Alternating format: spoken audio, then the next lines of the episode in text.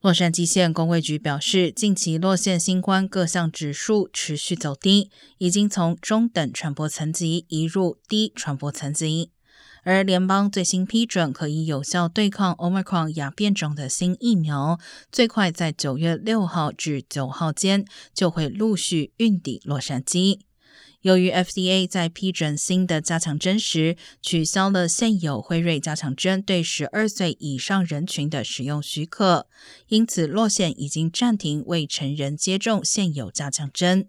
但五至十一岁儿童仍可接种辉瑞加强针。